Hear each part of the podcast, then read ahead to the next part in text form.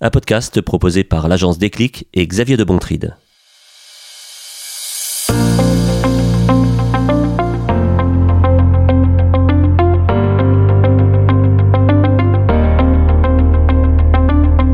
Bienvenue dans ce nouvel épisode de la question RSE. Nous allons parler aujourd'hui euh, de manière très concrète de ce que sont les piliers, les référentiels de la démarche de la responsabilité sociétale des entreprises, des mots qui peuvent comme ça euh, faire peur et qui en réalité lorsque l'on les explique et qu'on les décrit exemples à l'appui deviennent évidemment beaucoup plus concrets et beaucoup plus parlants. Pour en parler, j'ai le plaisir d'accueillir autour de ces comme à l'accoutumée, euh, mes complices, les expertes de la RSE de l'agence Déclic. Anne-Laure, bonjour. Salut Xavier.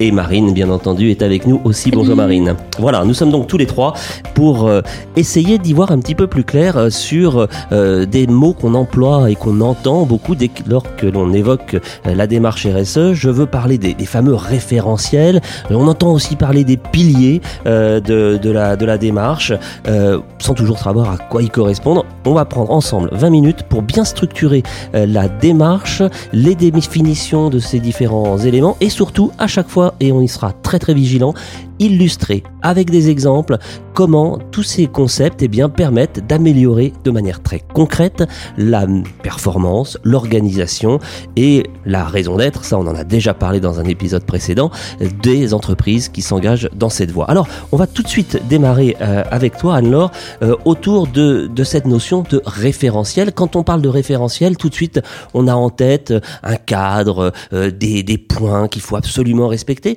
En matière de RSE, de quel référentiel s'agit-il?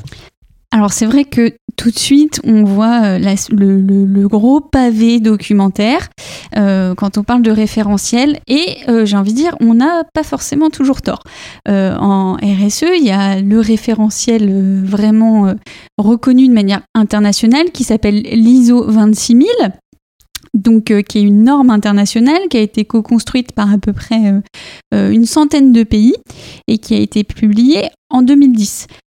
Quand on parle de normes internationales, en effet, c'est un document qui fait plusieurs centaines de pages, qui n'est pas franchement très lisible et très accessible et qui peut faire peur au premier abord. Sauf ceux qui connaissent très bien le fonctionnement des, des normes ISO, mais c'est vrai que ça peut être un petit peu rebutant. Alors je t'interromps parce que sur ces histoires de normes ISO, comme tu les, les nommes à juste titre, on a souvent en tête, quand on connaît un petit peu l'industrie, euh, les normes liées à la qualité, euh, l'ISO 9000, etc. Et là, on est sur un autre euh, champ d'application. Oui, alors c'est le, ça, il y a plein de similitudes en termes de, construction et notamment planification, action, vérification, etc.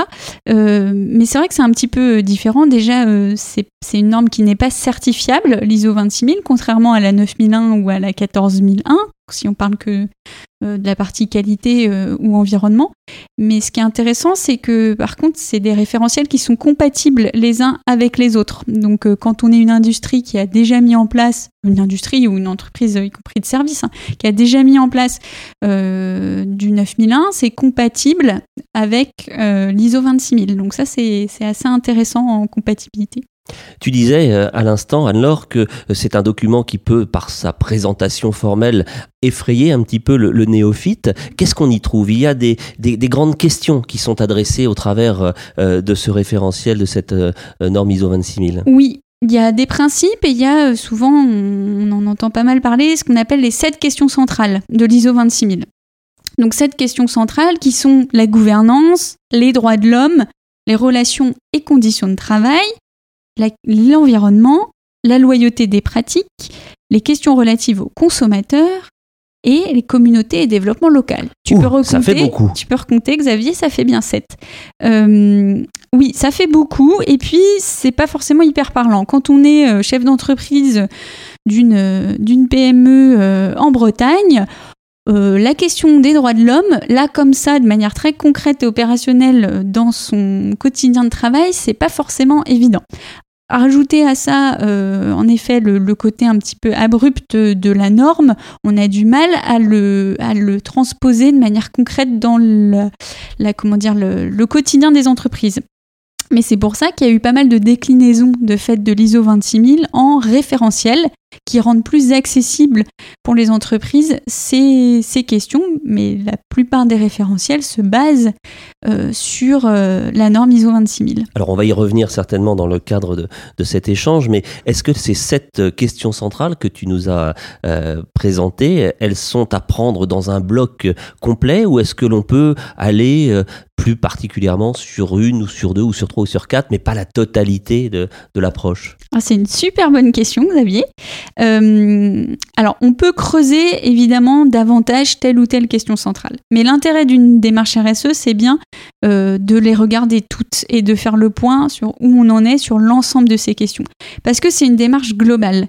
Et c'est ça la force de la, de la RSE, c'est d'adresser justement plusieurs sujets euh, de manière conjointe. Ce qui ne veut pas dire qu'on les traite tous au même niveau, mais en tout cas, on les, on les regarde tous et ils sont tous liés, interconnectés. C'est ça la force. Alors je peux me tromper, mais en plus, à les découvrir comme tu viens de les présenter, on imagine qu'il n'y a pas une étanchéité parfaite entre ces différents compartiments de jeu. Les uns et les autres sont un peu interdépendants. Mais clairement, si tu prends par exemple la question environnementale et la question relations et conditions de travail, quand tu vas traiter euh, des sujets liés à la mobilité et au déplacement, ben, tu vas adresser des sujets qui sont à la fois environnementaux, mais aussi en lien avec euh, le social, les conditions de travail des salariés. Si tu décides de privilégier, euh, par exemple, le train pour les déplacements professionnels, ça a des conséquences potentielles sur les conditions de travail, ou le télétravail pour limiter euh, les déplacements. Donc on voit que bien sûr, les sujets, les sujets sont liés entre eux. Et c'est ça tout l'intérêt d'une démarche RSE. Alors, sur cette euh, approche de cette euh, euh, norme ISO 26000, je pense que grâce à, ta définition et à cette présentation, on y voit maintenant beaucoup plus clair. Est-ce que, Marine, tu souhaites rajouter encore un petit élément d'illustration peut-être par rapport à l'appropriation que cette norme peut rencontrer auprès des entreprises qui nous écoutent? Oui, avec plaisir. En plus de la norme ISO 26000, donc qui est un cadre de référence, il y a aussi les ODD, donc euh, ODD, on peut se demander ce que c'est, c'est les objectifs de développement durable. C'est de plus en plus utilisé, notamment pour les collectivités, dans les démarches de RSO. Donc RSO, c'est responsabilité sociétale des organisations. En le O pour organisation et pas le E pour entreprise. On va plus largement, on implique aussi les collectivités, et les autres acteurs. C'est ça, avec des enjeux de territoire. Donc euh, sur ça, on fera sûrement un épisode vraiment dédié pour les collectivités. Exactement, tout à fait. Et donc les ODD, en fait, c'est 17 objectifs qui ont été établis par les États membres euh, des Nations Unies en 2015. Donc euh, ça commence à dater, ça fait 5 ans. Et c'est de plus en plus utilisé. C'est une feuille de route pour les, collectivités, les États, euh, aussi les entreprises. De plus en plus, les entreprises s'interrogent comment on peut intégrer les ODD dans la démarche RSE. Et donc, euh, on évoquait à l'instant, euh, au départ, euh, la norme ISO 26000. Tu rajoutes les 17 objectifs de développement durable des Nations Unies, les, les 17 ODD. Ça marche ensemble. Tout ça, c'est fait partie de la même dynamique en quelque sorte. Ça, ça doit l'être en tout cas, parce qu'avec les ODD, on parle des enjeux de société. Donc finalement, l'entreprise, quand elle fait une démarche RSE, c'est pour répondre à des enjeux de société. Donc il y a des ponts à faire, il y a des liens entre, entre les ODD et la norme ISO 26000. Alors ces 17 objectifs, euh, si j'ai envie, on va pas les citer euh, euh individuellement euh, à l'instant, mais si on a envie de, de, les découvrir, de se les approprier, on va évidemment sur un, sur un site internet dédié, on tape ODD mm. sur internet et il y a effectivement toutes les informations autour de ces sujets-là. C'est ça, c'est très bien fait. Il y a beaucoup de documentation sur les ODD qui sont très intéressantes, où on voit les illustrations pour chaque ODD, qu'est-ce qu'on entend par là, les interactions aussi. Je rejoins ce que dit Anne-Laure tout à l'heure sur la RSE, il y a vraiment des ponts à faire entre chaque euh, référentiel. Et pour les ODD, c'est pareil. Sur euh, la biodiversité, il y aura un changement climatique, il y aura des liens entre les deux. Donc ça se fait comme ça. Alors, je suis chef d'entreprise en Bretagne, je reprends la, euh, ou ailleurs d'ailleurs, puisqu'on nous écoute au-delà de, la région. il y a intérêt pour moi à me familiariser avec ce vocabulaire, avec cette manière de, de penser aussi l'évolution du monde, Anne-Laure? Oui, il y a vraiment, c'est, très utile et surtout euh, la question des ODD, elle prend de plus en plus euh, de place et ça devient euh, la passerelle en fait, notamment entre le secteur public et le secteur privé. Et donc c'est un, ça devient un langage commun au-delà d'être un langage international.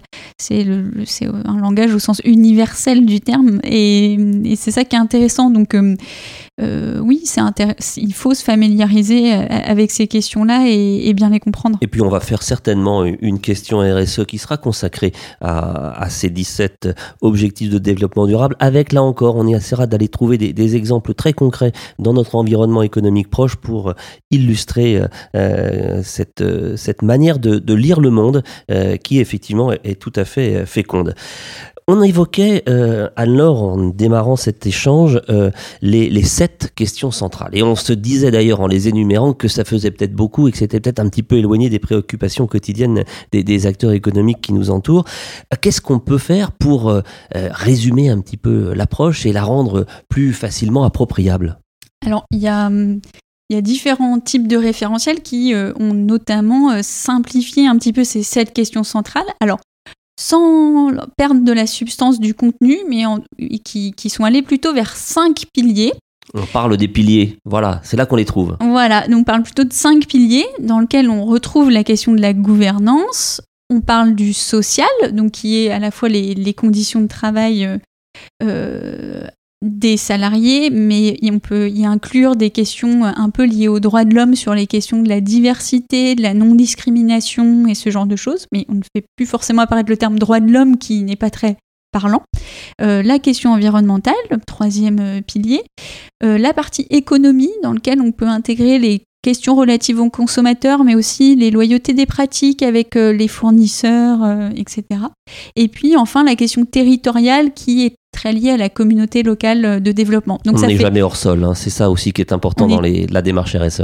Tout à fait, on est lié à un territoire, quelle que soit son activité, euh, à un moment donné, on n'est pas hors sol, en effet. Et donc, on atteint cinq piliers qui sont euh, un petit peu plus simples à... Un peu plus intuitifs, je serais tenté de dire aussi, non? Oui, aussi un peu plus, un peu plus parlant, et on, arrive à quelque chose de, de plus concret euh, nous, à l'agence, on aime bien utiliser ces cinq piliers-là. Il y a des territoires entiers, euh, je pense notamment euh, à Nantes et sa région, qui, qui se sont mis d'accord sur ce, ces cinq piliers comme référentiel quand ils parlent de RSE sur le territoire. parce que c'est important d'avoir un langage commun aussi quand on parle de RSE et de savoir entre acteurs de quoi on parle concrètement. Et ces cinq piliers, c'est simple sans être simpliste. Et donc, c'est très puissant. Marine, on va, on va les détailler, hein, ces, cinq piliers dans, le cadre de, cette, de ce podcast. On va prendre le temps d'aller les voir les uns après les autres. Avant de démarrer euh, sur le premier, juste une petite réaction, Marine, sur l'usage justement que l'on peut en faire dans, dans l'organisation, dans des, de l'accompagnement des, des, acteurs, des, entreprises, des organisations sur ce chemin-là. C'est vraiment euh, un outil pertinent que tu, tu, utilises aussi, toi, dans ta, dans ta pratique? Oui, oui, oui, bien sûr, parce que c'est vrai que nous, notre approche, c'est vraiment une démarche participative. Donc pour avoir une démarche comme ça qui inclut tout le monde, il faut qu'on ait tous la même compréhension, qu'on puisse s'approprier aussi ces, thématiques. Donc c'est vrai que ces cinq piliers sont facilement applicables par tous. Euh, et ça nous aide aussi pour, on verra plus tard, mais la matrice des enjeux, donc hiérarchiser les enjeux avec ces cinq piliers qui sont faciles à comprendre. Eh bien, on va voir comment ça marche. On va peut-être commencer par le premier. Euh, c'est le, premier pilier de la gouvernance. Euh, Anne-Laure, tu peux nous, nous éclairer sur les, les, constituants de cette première approche? Oui, alors, la gouvernance, euh, si je prends, euh, je reviens au basique de la norme ISO 26000, c'est un des piliers qui, est au centre, en fait, même, euh, même tel qu'il est représenté dans différents schémas, il est souvent au centre. En gros, c'est la gouvernance, ça permet de, définir les questions autour de la raison d'être. On en a parlé lors d'un précédent épisode. la stratégie globale. Et puis, toute la partie instance de gouvernance, c'est-à-dire qui décide de quoi, quand, et comment? C'est-à-dire comment est distribué euh, le pouvoir, entre guillemets, euh, décisionnel Est-ce a que le patron qui tranche ou est-ce qu'il s'entoure de, ses collaborateurs et de ses collaboratrices pour établir euh, une décision co-construite? Exactement. Donc c'est vraiment ça, c'est comment est pilotée l'organisation, c'est-à-dire où est-ce qu'on va et comment on y va et qui décide de quoi à quel moment. Et comment on intègre euh, nos parties prenantes, notamment euh, dans la gouvernance. Et quand on pousse la démarche euh, RSE et qu'on l'intègre vraiment, bah, notamment sur les questions de, prise de décision, donc de gouvernance, on va aller vers des prises de décision intégrant les intérêts des parties prenantes, voire les parties prenantes elles-mêmes dans les instances de gouvernance. Les parties prenantes, pour qu'on entende bien et qu'on se mette d'accord sur ce terme dont on entend de plus en plus parler sans toujours savoir comment le définir, qu'est-ce qu'on y met? Alors les parties prenantes, c'est les individus ou les organismes qui sont en lien avec l'entreprise ou la structure. Donc c'est évidemment euh, les salariés ou les collaborateurs, mais c'est aussi les fournisseurs, c'est aussi les clients, c'est aussi euh, les riverains, les, les actionnaires, ça peut être euh, la collectivité, l'administration, ça peut être les médias, ça peut être voilà toutes les structures, les individus qui ont une influence ou que l'entreprise influence dans ses activités. Euh, donc voilà sur la, question euh, de la, gouvernance et de l'intégration euh, des parties prenantes. Donc c'est un élément clé d'une démarche RSE qu'on qu'on ne voit pas forcément au premier abord. Quand on parle de RSE, spontanément, on voit bien la question environnementale, la question de la qualité de vie au travail aussi. C'est des sujets qui reviennent spontanément.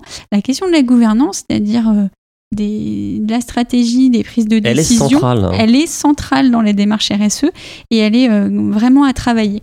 Alors Marine, donne-nous quelques exemples euh, concrets de, de la manière dont cette, euh, ce pilier de, la gouvernance peut être approprié, pris en compte dans le cadre d'une démarche RSE digne de ce nom.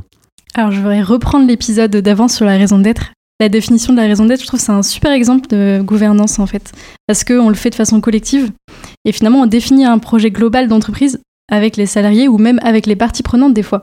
Et c'est très puissant en fait de se poser et de réfléchir aux valeurs, aux fondamentaux tous ensemble. C'est là où on définit stratégie en fait d'entreprise. Nous, c'est ça qu'on fait. Et un exemple, par exemple, que j'ai beaucoup aimé chez un de nos clients, c'est qu'il a fait voter euh, la raison d'être à l'ensemble de ses salariés. Il y avait quatre euh, propositions de raison d'être qu'on a définies, et lui, il a choisi de faire voter comme ça à l'ensemble de l'équipe. Donc une forme de définition par consensus euh, partagée de la raison d'être qui était la, la plus souhaitable. Voilà, c'est ça, ouais, qui permet ensuite de faire vivre au quotidien cette raison d'être. Ça, c'est de la gouvernance. Alors la gouvernance euh, aussi spontanément comme ça, euh, euh, ça me fait un peu penser aux négociations salariales, aux, négociations de fin d'année, etc., des augmentations. Ça fait partie aussi de cette de ce dialogue social là, et, et, quand on l'intègre, de quelle manière ça a une résonance sur cette pratique du, du dialogue social au sens le plus classique du terme? Mais Complètement. Alors, je l'ai dit tout au début, euh, dans, dans, les différents référentiels, dont l'ISO 26000, vous avez les, les, sept piliers, puis vous avez les principes aussi. Et dans le principe de la RSE, il y a euh, la question de la transparence. Et quand on parle de dialogue social et de bonne gouvernance, et il y a plein de choses qui existent déjà dans les entreprises en dialogue social, euh, évidemment les représentants du personnel, les syndicats, qui sont déjà des modes de gouvernance intégrant les intérêts des parties prenantes ce qui va être intéressant, c'est de travailler sur tous les enjeux de transparence de l'information et de que chacun soit bien dans son rôle et puisse euh, exprimer euh, dans un contexte euh, le meilleur possible et le plus constructif possible euh, y compris quand on n'est pas d'accord, mais c'est pas un souci de ne pas être d'accord. Au contraire, c'est souvent aussi comme ça. Oui, on n'est pas chez les bisounours quand on fait de la RSE. Il faut le dire parce que quelquefois on, entend ça, mais euh, ah non, pas du tout. Euh, et on peut partager des désaccords, mais on crée des cadres où les, les, la place de chacun est respectée, les intérêts de chacun sont respectés, et on essaye d'avancer ensemble. Et, c'est ça tout l'enjeu d'une bonne gouvernance et de et l'intérêt de travailler ce sujet-là dans le cadre d'une démarche RSE. Voilà, le premier pilier, la gouvernance, je crois qu'on a euh, les idées beaucoup plus claires euh, à présent pour euh, bien en prendre la mesure. Allons voir maintenant le, second pilier, le pilier social. Avec toi, Marine, explique-nous ce que l'on y trouve. Alors, dans le pilier social, il y a, comme disait Anne-Laure tout à l'heure, les conditions de travail. Conditions de travail, les relations au travail, et aussi le, le côté droit de l'homme aussi pour reprendre l'ISO 26000. Donc dans conditions de travail, ça peut être la santé et sécurité pour les collaborateurs, on parle aussi de risques psychosociaux. De les fameux RPS. Hein. Voilà, RPS, les TMS, les troubles musculo-squelettiques aussi. Donc vraiment sur la santé, sécurité. Et ça, ça se mesure. Il y a des baromètres qui existent. On peut, on peut prendre la, dire, la température de, cette, de ce climat social-là. Oui, ça peut être des indicateurs qu'on met ensuite dans les plans d'action quand, quand on parle de démarche RSE. Donc c'est très pertinent en effet de les mesurer. Euh, il y a aussi tout ce qui est lié à la mobilité interne, montée en compétences, formation. Donc développer le plus, euh, les, formations pour développer l'employabilité des collaborateurs. Il y a aussi euh, la parité, l'égalité, la diversité, l'égalité des chances. Euh, aussi intégrer les personnes en situation de handicap ou des personnes qui sont normalement plutôt éloignées de l'emploi. Donc c'est un pilier qui est très large, mais qui rassemble finalement comment on prend soin de ces équipes, l'épanouissement professionnel. Alors des exemples, évidemment, bah, je vais me tourner vers toi, Anne-Laure, tiens, pour changer. Quelques exemples concrets sur ce pilier social hein, que tu as pu observer? Alors, il y en a plein. Euh, le, plus caricatural, euh, c'est le baby-foot en qualité de vie au travail. Je caricature parce que. Le symbole de la start-up. Oui, ah oui on s'en occupe puisqu'on a le baby-foot. Oui, euh, alors c'est super le baby-foot. Moi, je milite pour qu'il y en ait un à l'agence parce que j'adore ça. donc, mais... Ça prend de la place et tout le monde n'y joue pas. c'est pas faux. Mais ce que je veux dire par là, c'est que souvent, on peut avoir cette image-là à tort. La qualité de vie au travail, c'est gadget. Alors que pas du tout en fait c'est extrêmement important. Il y a des aspects qui sont des aspects réglementaires hein, santé sécurité au travail il n'y a pas de débat euh, euh, là-dessus. Il y a des baromètres sociaux aussi qui sont des obligations. Quand on est dans une démarche RSE on va justement au-delà de la question euh, réglementaire pure. Et donc il y a des entreprises qui vont bien au-delà. On a parlé des questions par exemple de télétravail, en termes de qualité de vie au travail, euh, ça se développe beaucoup et c'est un exemple très concret euh, de mise en place euh, d'éléments d'ordre sociaux, par exemple. mais sur la partie égalité femmes-hommes aussi, il y a des entreprises qui font des formations spécifiques pour leurs collaborateurs sur ces questions-là. Et ça, c'est extrêmement, extrêmement intéressant. il y a aussi différentes entreprises évidemment qui vont au-delà de euh, l'obligation euh, légale d'inclusion de personnes en situation de handicap et qui en font un axe sans être pour autant des, entreprises dédiées à, ces sujets-là, mais qui en font un, axe fort d'engagement. Bah, Donc il y a plein de choses. Dans, dans un récent entretien, l'entreprise La Feuille d'érable, et il nous disait, Eric, son dirigeant, à quel point cette dimension-là était, j'allais dire, dans consubstantielle hein, de, son, de son activité, mais au service de la performance globale. Et ça aussi, c'est un point important. Et hum, donc voilà, donc des exemples, il peut y en avoir vraiment énormément en termes de, qualité de vie au travail. Euh, ça, va, ça va très loin. Il y a des entreprises euh, industrielles qui ont beaucoup travaillé sur la question notamment de la santé-sécurité avec euh, avec des rituels de comment dire de d'échauffement et, et, qui ont pris le temps de, de penser ces questions-là et ça c'est c'est vraiment hyper important et hyper intéressant. Et d'ailleurs, ça a été, je pense à l'une d'entre elles, l'entreprise de, découpe de viande Fantou en, en Ille-et-Vilaine, qui a été parmi les premières, en tout cas, à, systématiser ces, fameux échauffements dont tu parlais avant la prise de poste le matin, euh, pour prévenir ces fameux euh, TMS euh, qui, viennent de la, répétition, de, gestes pas toujours très très confortables. Mm. Et ça avait été à l'époque, ça, je te parle de ça, c'était il y a déjà une quinzaine d'années facilement, à observer et repérer comme étant une bonne pratique qu'il fallait peut-être dupliqué dans d'autres dans d'autres domaines. Aujourd'hui, je pense que c'est davantage le cas d'ailleurs. Tout à fait, oui. Donc euh, on sort de, de, c'est pas que euh, mettre une console ou une télé dans la salle de pause. Pas que le baby-foot, hein, évidemment, ce pilier euh, numéro 2, le pilier social. Allez, on enchaîne avec le troisième pilier. Si j'ai bien suivi, on arrive à l'environnement. Celui-là, on a l'impression de bien le connaître. On reste encore avec toi, Anne-Laure, pour l'éclairer de manière concrète. Mmh. Alors l'environnement, c'est vrai que c'est même euh, celui qu'on pense être le, cœur du sujet de la RSE généralement. Euh, c'est un des aspects. Euh, sur l'environnement, il y a deux aspects. Il y a l'aspect, je veux dire, métier, produit pur, et puis il y a l'aspect aussi fonctionnement de l'entreprise, y compris quand on est une entreprise de service. Donc l'environnement, ça recouvre les questions évidemment d'énergie, de climat, de consommation des ressources, de gestion de ses déchets, de préservation de la biodiversité. Donc ça couvre un, champ de sujets extrêmement euh, important, euh, l'environnement. Donc ça peut être dans la, comment dire, les process de fabrication, euh, ça peut être dans le choix des matériaux utilisés, c'est pas que la gestion de ces déchets ou les gobelets à la souvent cafétéria. qui cache la forêt quand même. Hein. Quand on s'intéresse à ces questions-là, tu as raison, on a toujours un petit peu les mêmes exemples très médiatisés qui, qui viennent à l'esprit, mais c'est beaucoup plus profond que ça en réalité. Oui.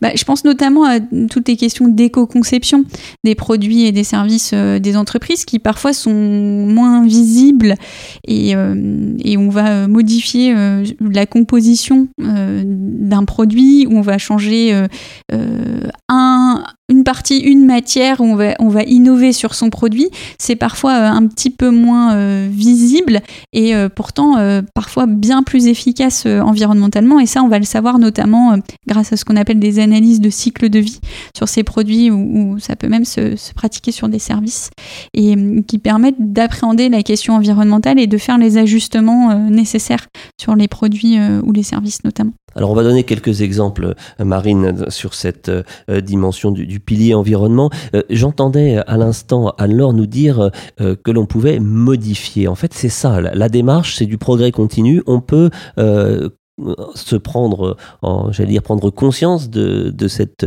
empreinte environnementale de, des activités économiques et donc de les modifier, j'allais dire, en cours de route. C'est ça qui est proposé et qui est même souhaitable? Oui, tout à fait, c'est ça. Pour rebondir sur euh, l'analyse de cycle de vie, j'ai deux exemples. Euh, le premier, c'est euh, Grand Sail, une entreprise finistérienne.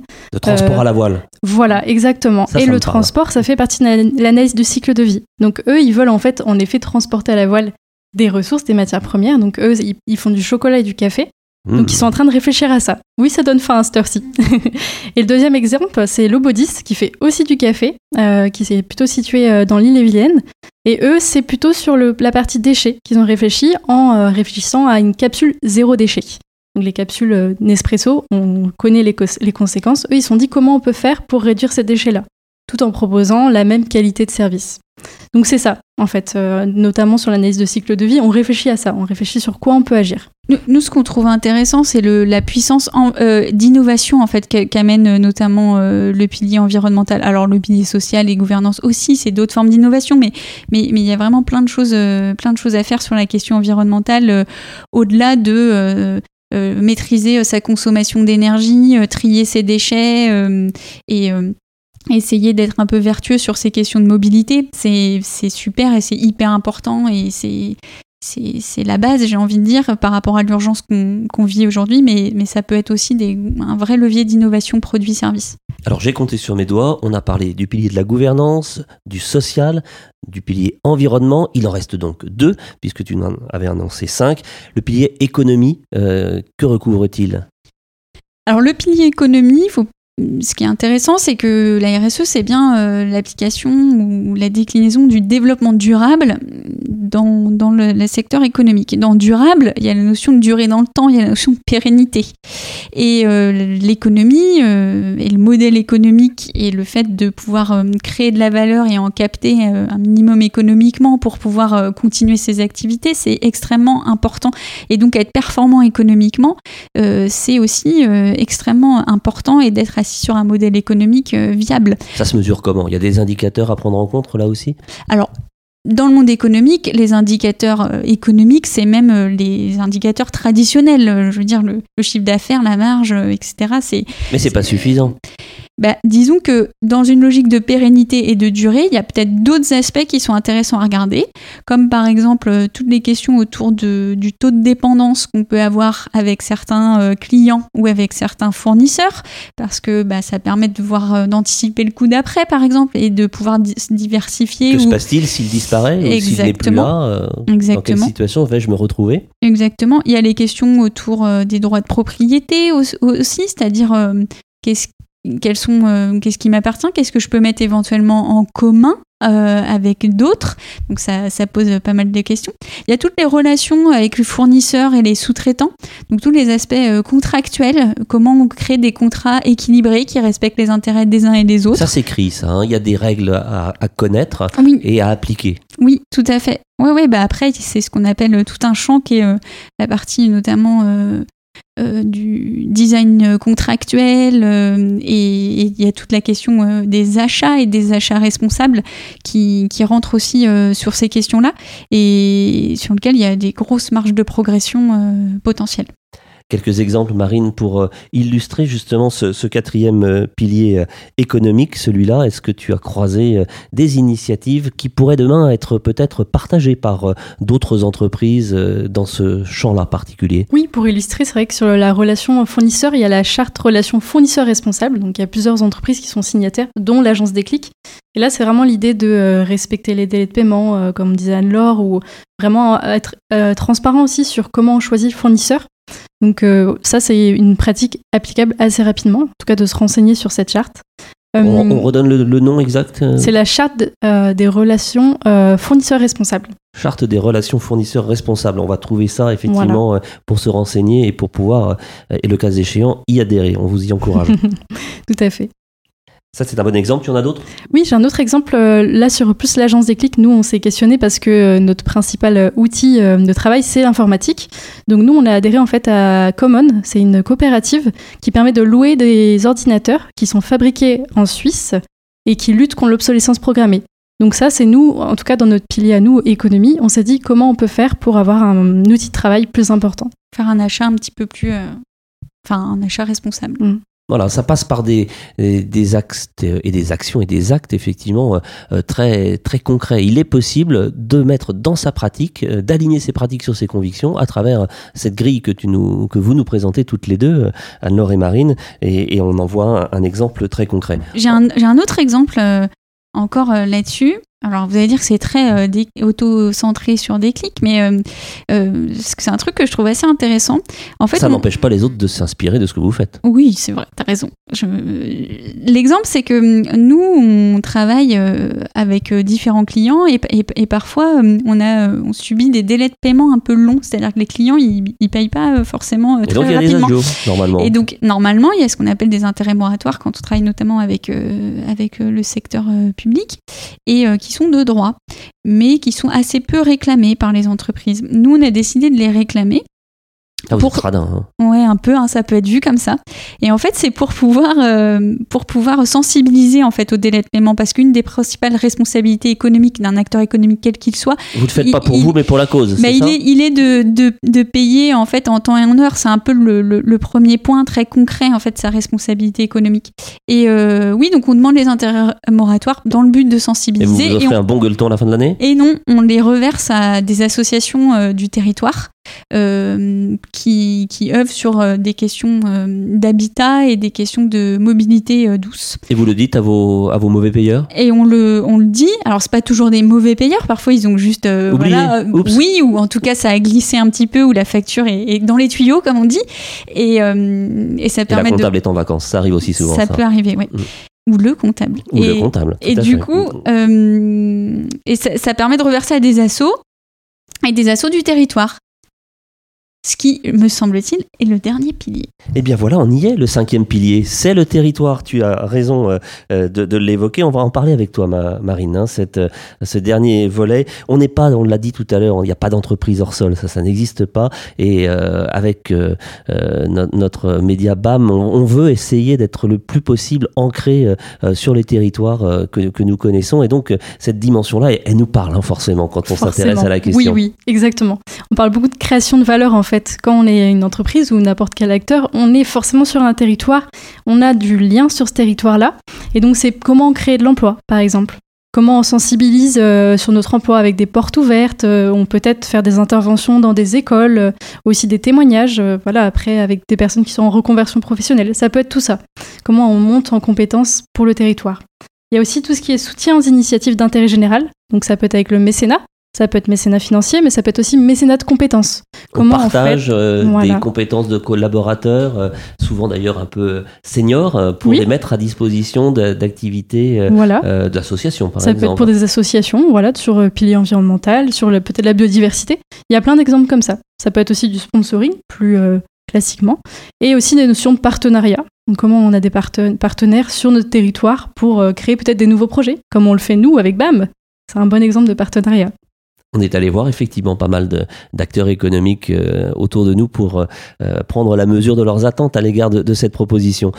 Tu as des exemples, alors à nous partager sur ce volet territorial? Oui, alors il y a pas mal d'entreprises qui font des portes ouvertes et ça je trouve que c'est aussi très accessible en fait pour les entreprises. C'est du tourisme industriel? Non, pas que. Pas que, pas forcément, mais euh, enfin ouvrir les portes, notamment quand on est euh, une entreprise euh, avec de la production, que ce soit agroalimentaire ou, industrielle, faire une journée porte ouverte. Alors je connais des entreprises qui, qui qui ont eu un peu peur au départ en fait. Secret industriel, on va me piquer ma techno. D'ouvrir, euh, d'ouvrir leurs portes et qui euh, aujourd'hui euh, c'est un peu presque, je vais pas dire la fête annuelle, mais c'est vraiment aussi une fierté une forme de reconnaissance et, de reconnaissance et de montrer, de montrer aux acteurs du territoire, aux riverains, etc. de la, la, richesse parce qu'en fait au pied de chez nous il y a plein d'entreprises qui font des trucs super et juste on le sait pas et on comprend pas et on connaît pas le métier et, et la porte ouverte c'est c'est c'est finalement assez simple à faire et extrêmement, euh, extrêmement intéressant. Je, pense, je sais que l'entreprise Restoria, par exemple, euh, fait ça, mais, mais il y en a plein d'autres. Et ça, c'est un exemple. et accessoirement, ça leur permet peut-être également d'attirer de, d'attirer de nouveaux talents ou simplement de faire connaître l'existence de ces métiers-là auprès d'un public qui n'en avait jamais entendu parler et qui demain pourrait être intéressé à s'y orienter. Mais complètement. Et puis, à, à une échelle peut-être un peu moindre, mais, euh, nous, on, accueille euh, un porteur de projet euh, qui développe une entreprise qui s'appelle Tout le monde y gagne. Et Tout le monde y gagne, le but, c'est en fait de, de faire ce qu'on appelle du team building euh, solidaire, c'est-à-dire euh, le temps euh, d'une journée. Il faut fédérer les équipes. Alors certains marchent sur les braises ou sautent à l'élastique, c'est pas ça. Hein, non, c'est pas ça. En fait, c'est plutôt qu'en effet aller faire une soirée onologie, ce qui peut être très intéressant, hein, mais c'est de faire du team building au profit d'une association du territoire. Donc c'est aller une demi-journée ou une journée. donner du temps. Donner du temps pour une association du territoire. Donc ça peut être, je sais pas euh, trier euh, un entrepôt euh, d'une association qui, d'un seul coup, si elle voit une équipe de 15, 20 collaborateurs qui viennent donner un coup de main le temps d'une journée, bah, ça leur permet vraiment de, bah, de régler des choses avec une force de frappe et ça permet aussi bah, de faire un team building qui a du sens, qui va au-delà de simplement On redonne le nom, hein, c'est tout le monde y gagne. Tout le monde y gagne, ouais. C'est un bon exemple d'intérêt sur le pilier territoire que peut mettre en place une entreprise. Marine, tu avais noté d'autres euh, exemples récents dans l'actualité autour de ces questions? Alors sur ça, c'est vrai que je reviens sur mécénat de compétences, il y a beaucoup de choses qui, se mettent en place sur ça. Donc euh, c'est souvent des exemples d'ailleurs qui sont mis en avant par les salariés quand on fait des séminaires ou en tout cas des ateliers de travail. Ils ont envie de pouvoir euh, faire une collecte de, jouets par exemple, des choses comme ça. Donc euh, là, ça peut être mécénat de compétences si on, aide, on prend du temps pour faire cette collecte. Ou ça peut être mettre à disposition des compétences en communication pour aider des associations qui n'ont pas forcément de salariés. Euh, pour structurer voilà, les réseaux sociaux. Ça, je trouve que c'est des bons exemples et euh, ça mérite vraiment d'être développé dans les entreprises. Mm. Et on, s'aperçoit que effectivement, il y a de plus en plus, à la fois de demandes de la part des, collaborateurs d'aller dans cette dimension-là, et euh, aussi de, la part des, entreprises elles-mêmes de, canaliser au bon sens du terme les énergies de, de l'entreprise au service de causes qui dépassent finalement le simple marché dans lequel elles, sont, j'allais dire enfermées ou en tout cas qu'elles adressent. Et ça aussi, ça donne du sens à la démarche. Alors, si je récapitule et, résume ce, riche épisode de la question RSE, avec vous, nous avons vu aujourd'hui euh, la notion de référentiel. On a compris qu'effectivement, euh, cette euh, référence, cette norme ISO 26000, elle pouvait apparaître complexe et un peu austère, et qu'en réalité, elle est très féconde parce qu'elle propose beaucoup de, de, méthodes.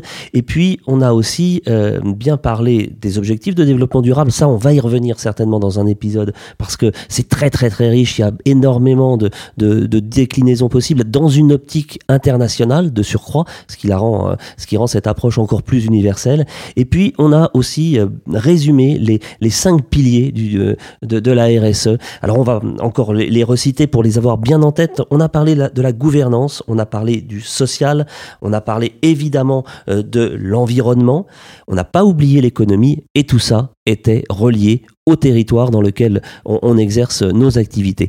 Voilà, j'espère que cet euh, épisode a permis à celles et ceux qui nous écoutent d'avoir les idées un petit peu plus claires sur des questions qui peuvent de prime abord paraître abstraites, paraître abstraites et, complexes. En réalité, elles sont au cœur de l'activité euh, économique euh, des, territoires et, des, acteurs qui, se mettent en mouvement. C'est ça aussi, de manière tout à fait réelle et, à hauteur d'homme, RSE, la responsabilité sociétale des entreprises. C'est ça dont on parle euh, ici à BAM, du business à la mission. Merci Marine et Anne-Laure euh, pour nous avoir éclairés à nouveau sur ces questions passionnantes. Et à très bientôt pour un nouvel épisode de BAM. Merci à tous d'avoir écouté ce podcast jusqu'au bout. Si vous l'avez apprécié, n'hésitez pas à en parler autour de vous. Abonnez-vous sur votre application d'écoute pour ne rien manquer des prochains épisodes. Si vous nous écoutez sur iTunes ou Apple Podcast, n'hésitez pas à laisser une note ou un commentaire. Si vous avez des idées de sujets, si vous avez encore des questions, contactez-nous à l'adresse contact-agence-déclic.fr. Nous préparons les prochains épisodes avec des invités inspirants qui nous raconteront la RSE au quotidien. Bonne journée à tous.